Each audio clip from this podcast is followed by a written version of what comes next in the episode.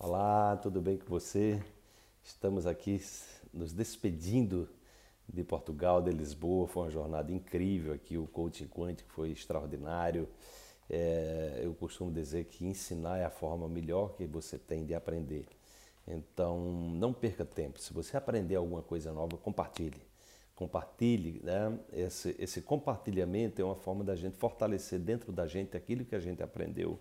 Né? E outra também que a gente é, espalha boa notícia. Quando você espalha boa notícia, né? quando você compartilha a sua experiência de superação, você está contribuindo para o empoderamento das outras pessoas e você está é, atraindo para você novas possibilidades também, tá? Então é mais ou menos assim que funciona essa lógica aí e essa necessidade, a importância que nós é, da gente estar sonhando cada vez mais alto, sonhando se transformar cada dia numa pessoa melhor, porque seus sonhos né, são feitos da mesma matéria-prima que são feita é, a, a, realidade material, ou seja, o sonho é a matéria-prima da realidade material. Então vamos sonhar mais e aí o despertar de hoje eu falo sobre isso. Vamos lá, vamos para essa reflexão de hoje. Quantos sonhos impossíveis você já sonhou hoje? O impossível é apenas uma possibilidade quântica que não foi acessada ainda e que está disponível agora mesmo para você. Possibilite-se.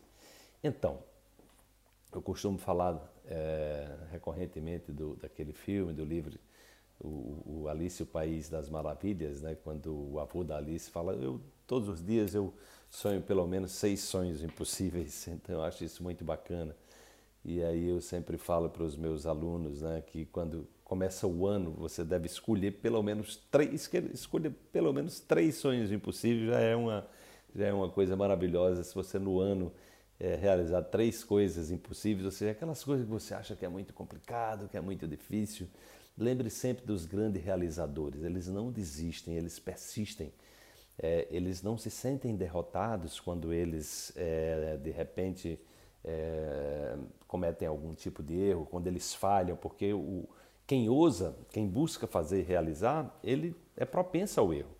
Quem não ousa, quem não está se movimentando na busca de, é, de uma melhoria, de uma evolução, então não corre risco de errar, mas também a vida não muda, a, a vida não evolui. Se você está aqui conosco no Despertar, certamente você está em busca de evolução, de transformação, de autocura, de autoconsciência. Tá? Então busque sonhar, né? busque sair do território da pequenez, de pensar pequeno, busque exatamente é, colocar o amor, né? a gratidão como, é, digamos assim, sentimentos que você é, pode estar treinando diariamente, exatamente para ter essa compreensão diferenciada das coisas e, e, poder também estar atraindo coisas melhores para você. Quando a gente fala eu te amo para alguém, a gente está dizendo eu desejo que você seja feliz.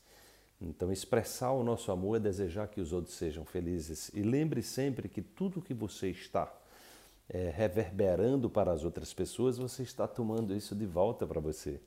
Então, é, o primeiro passo, na verdade, né, é você se amar mais, é você se cuidar mais, é você sonhar, ousar né, esse campo dessas novas possibilidades, ousar que é possível ter uma vida mais tranquila, é, é, ousar que é possível é, sonhar com uma vida mais equilibrada, né, mais saudável. Né?